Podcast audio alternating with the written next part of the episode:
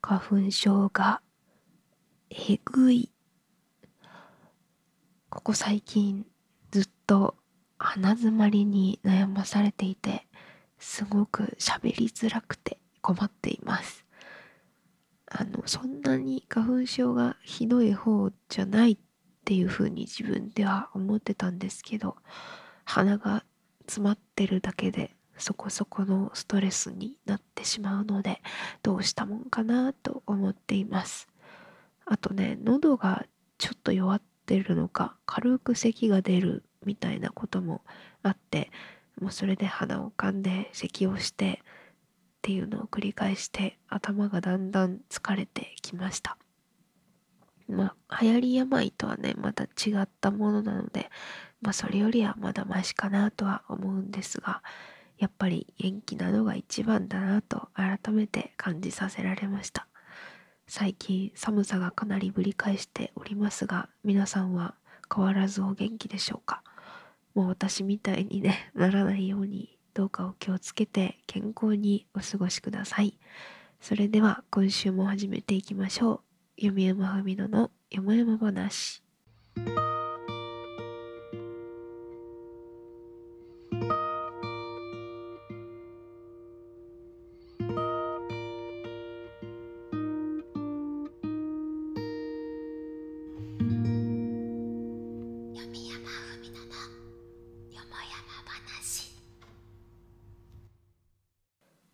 始まりました。バーチャル図書館からお送りするインターネットラジオ読山文野のよもやま話第79回。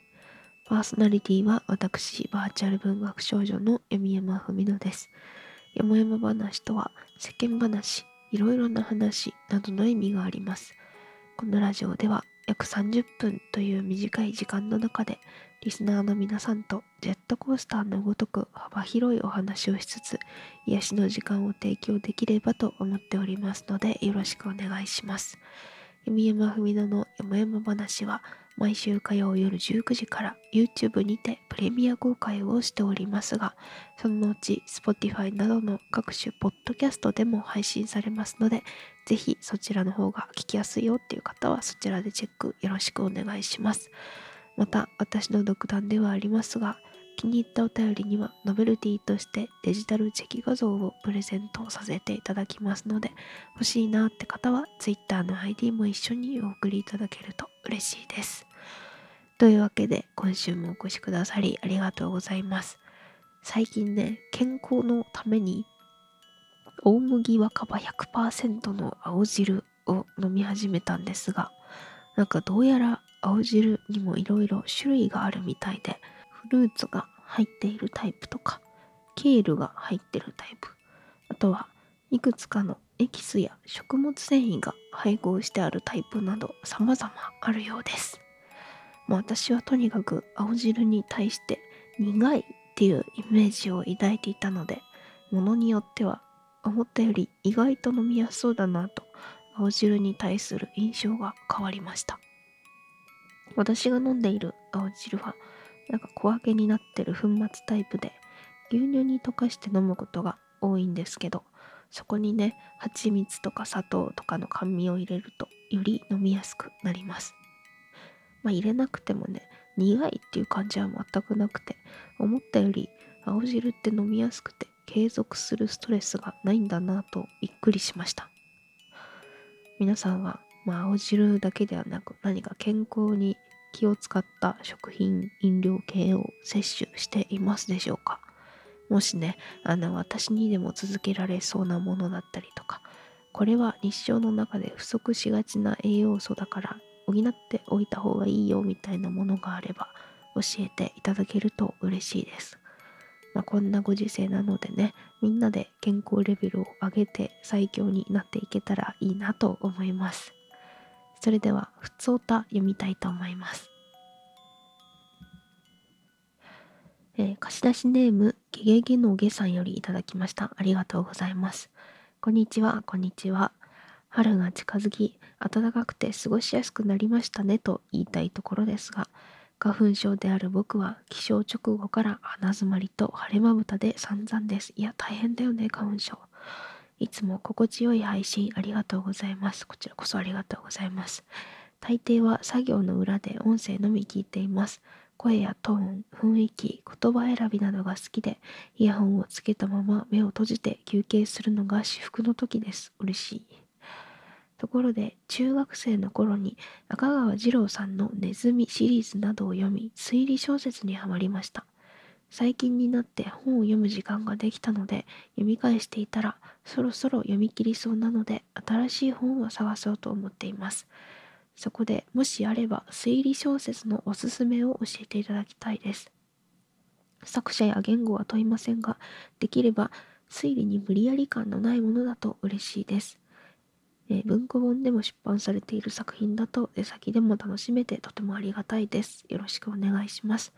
最後になりますが、季節の変わり目ですので、体調に気をつけてお過ごしください。これからも配信やアーカイブをたっぷり楽しませていただきます。とのことです。お便りありがとうございます。いや、嬉しいですね。めちゃめちゃ声を褒めていただけると、なんか、私昔、あんまり自分の声好きじゃなかったので、こうやって皆さんに言っていただけて、好きになれた節はあるので、本当にありがたいです。ありがとうございます。推理小説のおすすめか。それこそ赤川次郎さんを読んでいるのであれば三毛猫ホームズだったりとかあと私あれ読んでたの多分小学生ぐらいの時かなと思うんですけどなんか4姉妹探偵団みたいな姉妹のね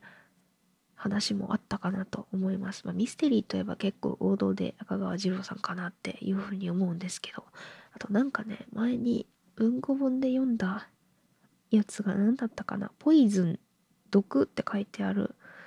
赤川次郎さんの作品があってあれも結構面白かった記憶がありますのでよかったら読んでください。あのね表紙がねなんかショッキングピンクみたいな色であの砂時計のイラストが書いてあるやつだったかなと思うんですけどこれも結構面白かった気がする。オムニバスだったかな？なのでまあ隙間時間とかにも読みやすいし文庫本でね私は確か買ったのでまあ、持ち歩きもできてすごく面白いのでおすすめさせていただきます。私そんなにね詳しいわけでもなくしかもまあ結構前に読んだお話も多くっていう感じでね記憶があやふやではあるんですけど私も難しいミステリーよりはなんかまだ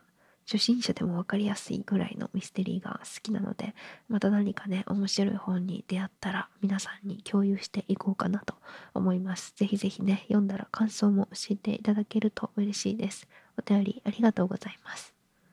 続きまして貸し出しネームせいかさんよりいただきました。ありがとうございます。弓山さん本の虫さんこんばんは。こんばんは。皆さんは友人と遊びに出かけることは多いですか？私は友人と通話することは多いのですが、遊びに出かけることは少ないんですよね。私自身遊びに行きたい気持ちはあるのですが、友人たちそれぞれが仕事で忙しそうというのもあって、なかなか誘いづらくもあります。そこでなのですが、遊びに誘う時の誘い文句を考えてほしいです。なるべく相手に負担がかからないようなものならなおよしです。どうかよろしくお願いします。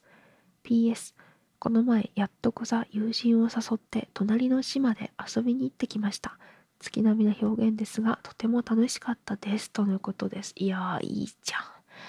ん。遊びにね誘う時か。私もね友達いるので一応 たまにね遊んだりするんですけど私は結構誘われ待ちをしてしまう方なので誘う時はなんか具体的なことをドンって言うかな。なんかこの間友達と山に登ってきたんですけど、その時も登山しようって 登山しようってメッセージを送ったので、なんか服買いに行こうとか、遊園地行こうとか、具体的なことをドンって言うと、なんかね、まあ、興味あったらいい感じに帰ってくると思うし、興味なかったら、なあなあにされる何されるかなと思うのでなんかねただただ遊ぼうっていうよりも中身があった方がよりこう遊びに出かけるのに一歩近づくかなっていうふうに思うのでなんかその人と一緒にどこに行きたいかをちゃんと伝えるのがいいんじゃないかなと思うんですけど皆さんどうでしょうか？でも私の視聴者さんは友達って何っていう方が多いので多分みんなに聞いてもあんまりいい回答は来ないかもしれませんが本当にね人を誘うのって難しいしだからこそ実際こうやって誘ってくれる人がいるっていうのはねすごくありがたいことなのできっとお友達もね誘ってもらって嬉しいというふうに思っていると思うのでねまああんまり失敗しなくてもいいんじゃないかなと思います。まあ、もちろんねそれぞれの生活があるのでね、まあ、予定を合わせるの難しいかなとは思うんですけどそんな中でもねやっぱりあのこうリラックスできる時間気分転換する時間っていうのは大事だと思うのでぜひどこどこ行こうっていう風にねドンって誘ってすっぱり誘ってみるといいんじゃないかなと思います。ぜひぜひ試してみてください。本当に誘ってくれる人って貴重だなと思いますよ。こういう活動とかしててもねあのインターネットの VTuber のお友達とかがこういう企画一緒にどうですか？みたいなことを言ってくれたりとか次のコラボこういうのどうですかっていう風に言ってくれるとはあ神かって 神様かなんかかって本当に思うのでね誘ってくれる人貴重な存在です。なのでなるべくねこう気軽にスパッと誘うのがいいんじゃないかなと思います。たくさんねお友達と楽しい時間を過ごせることを願っております。お便りありがとうございます。それではねコーナーの方に行きたいと思います。本日もよろしくお願いします。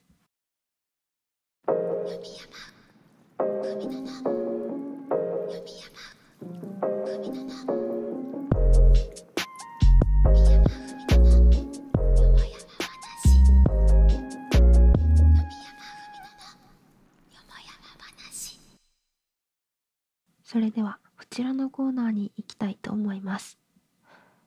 褒めて読み山さん。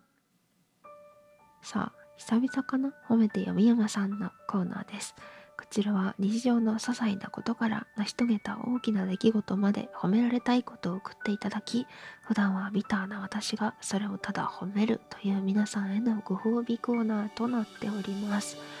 貸し出しネームハチスカさんよりいただきました。ありがとうございます。こんばんは。こんばんは。最近資格取得に向けて勉強しています。えら。何かを真面目に勉強するのは数年ぶりでめっちゃくちゃ苦労しています。学習の仕方を完全に忘れており、文章を読むのも遅ければ、理解も遅く、なんなら指則計算も遅くなってます。わかるな。そんな苦労をしつつも、休みの日にもテキストに触れ、少しの時間でも大問1個解くなりして頑張っています。4月23日に試験の申し込みをしたので、その時までになんとかあがいてみようと思うので、よければ読み山さん激励お願いします。今日の私はカミカミでお送りしております。すいません。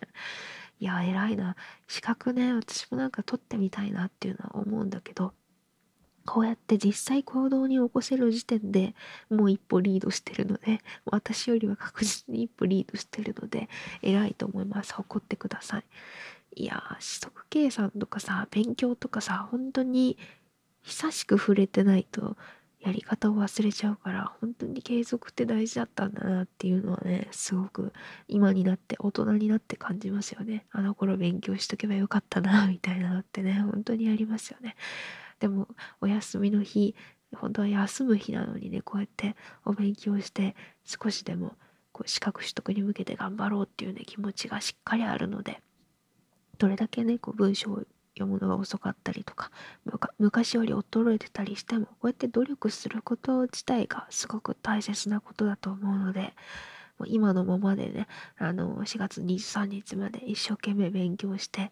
ぜひぜひねあの資格を取ってほしいなと思いますし、まあ、そんなにね簡単に資格っていうのは取れるもんじゃないとも思うのでなんだろうなこうたとえ1回ダメでも、まあ、2回3回っていう風にチャレンジすることもねできると思うので。まあこれがうまくいかなかったからといって死ぬわけじゃないのでねなんかちょっとでも楽しんでお勉強するのがいいんじゃないかなと思います。ぜひぜひね、まああと1ヶ月くらいですか、あると思うので、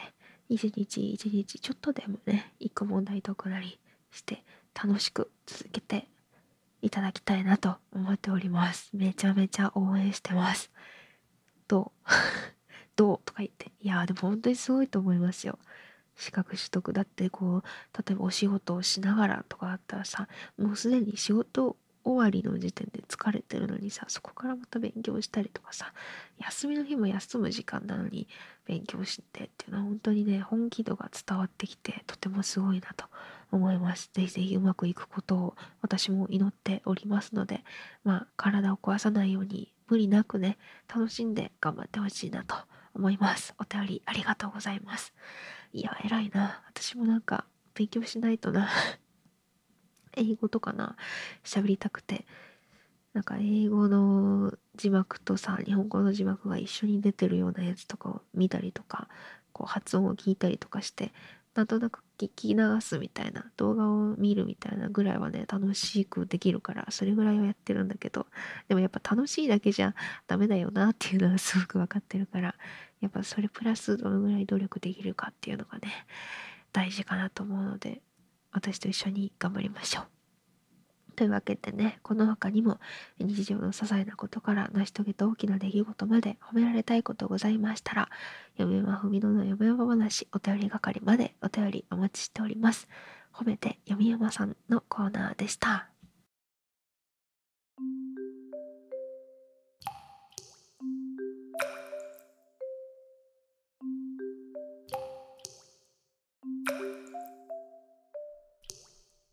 山文乃の。よもやま話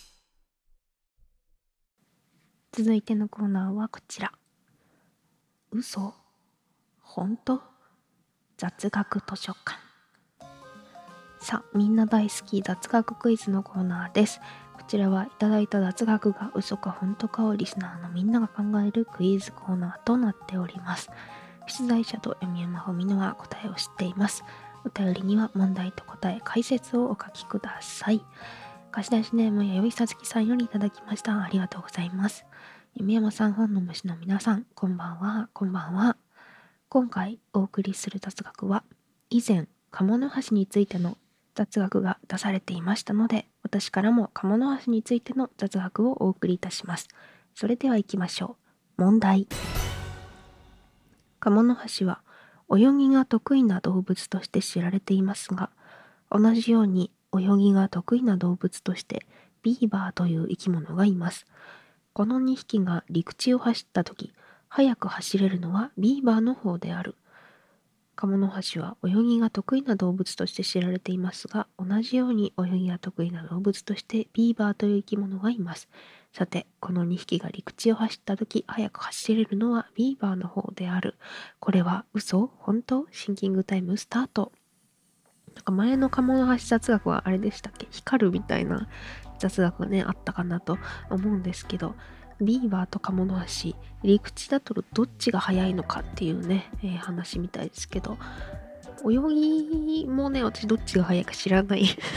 知らないんだけど、果たしてなんか泳ぎの方はこっちだけど陸地の方はこっちとか違いがあったりするんでしょうか？これはまあね動物博士な方がいらっしゃったらね簡単にお答えできるんじゃないかなと思いますが私には全然わかりません。是非ね嘘本当コメントの方で書き込んでいただけると嬉しいです。それではそろそろ正解に行きたいと思います。正解は嘘。さ嘘でございました。ビーバーは陸地の移動は苦手としていますが、鴨の橋は水辺から水辺へ走って移動するため、意外と素早く移動することができるのです。ということでね、鴨の橋の方が早いという結果みたいです。さて、正解することはできたでしょうか？私自身、ちょっとあの、鴨の橋とビーバーの違いもわからんぐらい ちょっと、本当に詳しくないのでね、ぜひね、あの、これを機にね、ちょっと動物のことについても調べてみるといいんじゃないかなと思います。正解できたかな？というわけで、お便りありがとうございました。この他にも、嘘か本とかギリギリの雑学クイズお待ちしております。読山文乃のよもやま話、お便り係までお便り送ってください。嘘、本当、雑学図書館のコーナーでした。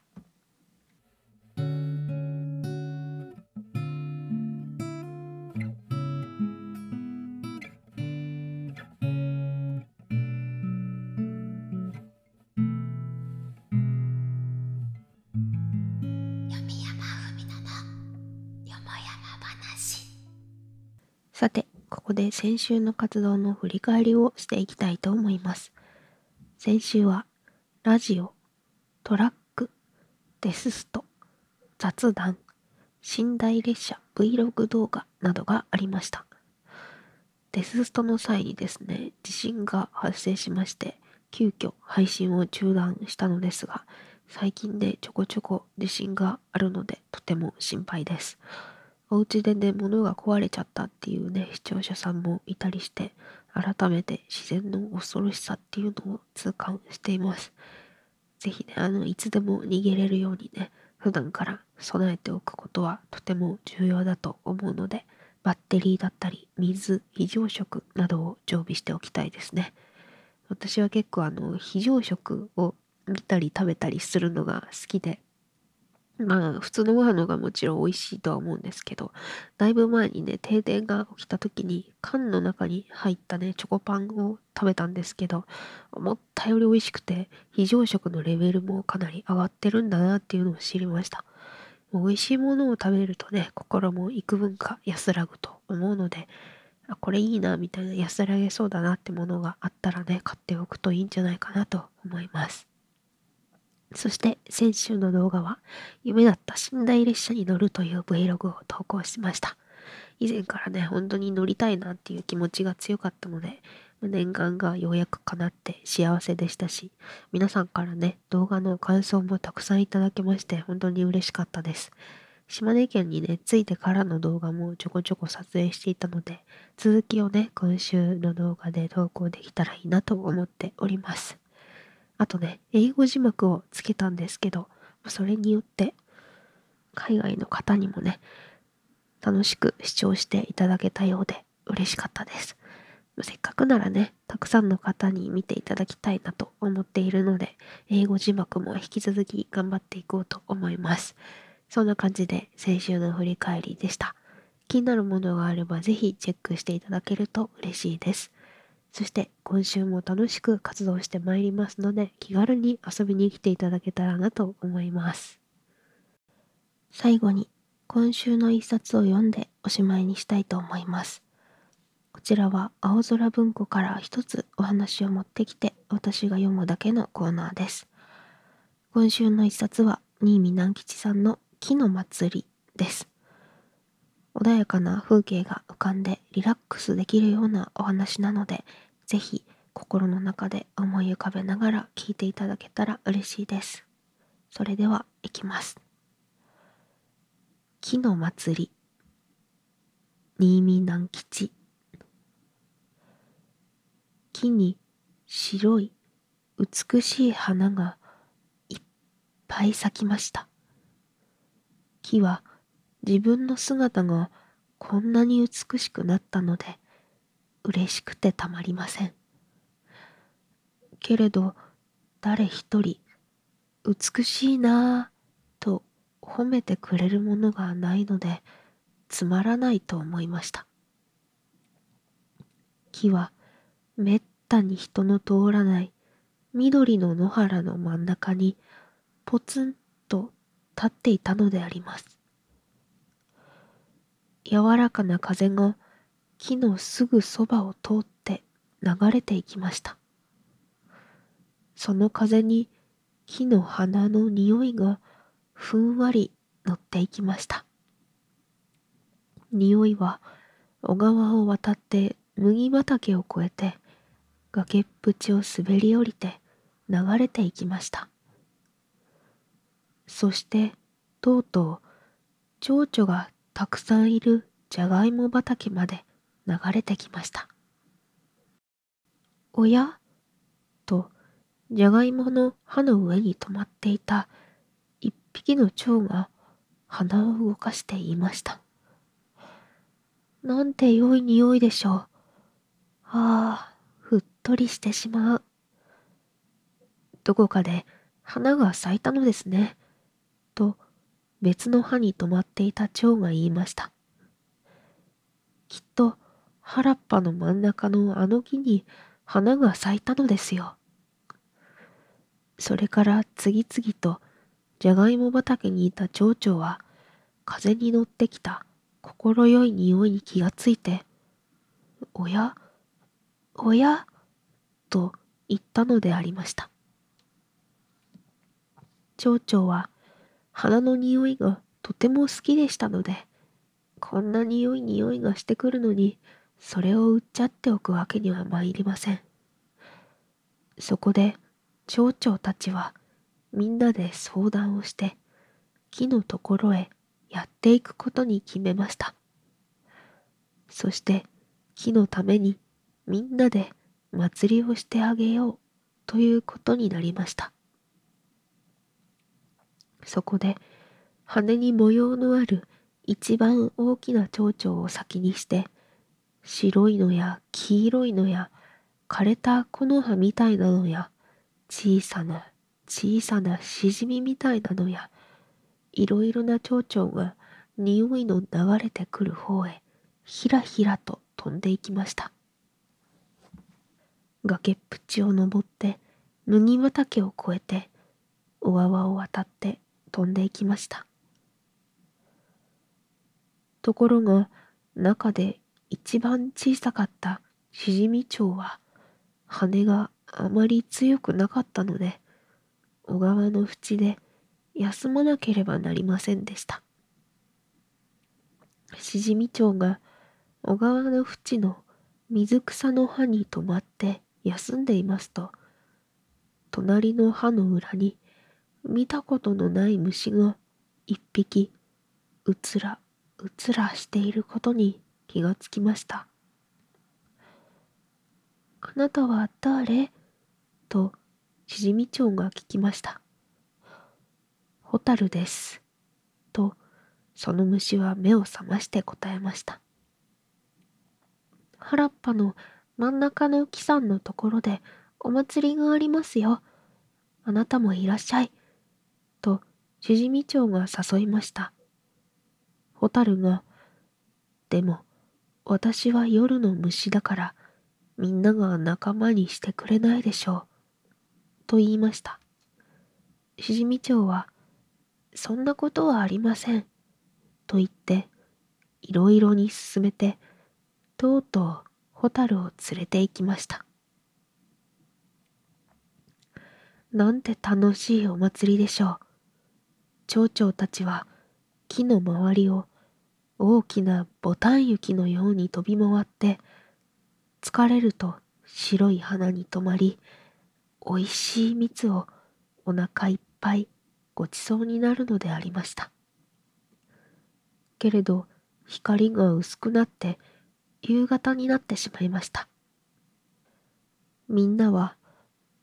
もっと遊んでいたい。だけどもうじき真っ暗になるから、とため息をつきました。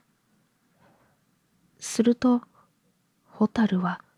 小川の縁へ飛んで行って、自分の仲間をどっさり連れてきました。一つ一つのホタルが一つ一つの花の中に止まりました。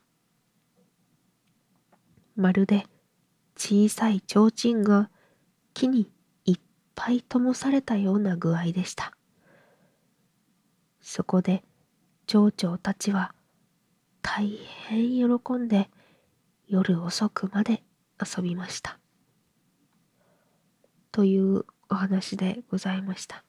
なんかね、お花が咲く感じがね、ちょっと春にぴったりかなと思って読ませていただきました。いかがだったでしょうか？ちょっとね、あの、本当に花粉症のおかげで聞きづらかったかもしれませんが、ご了承いただければなと思います。さて、そうこうしているうちにそろそろお別れのお時間となりました。今週も最後までお付き合いいただきありがとうございました。感想は、ハッシュタグ、弓山文乃のよもやま話や YouTube のコメント等にてお待ちしております。それではまた次回のラジオでお会いしましょう。お相手はバーチャル図書館の文学少女こと弓山文乃がお送りいたしました。それではまた来週。バイバーイ。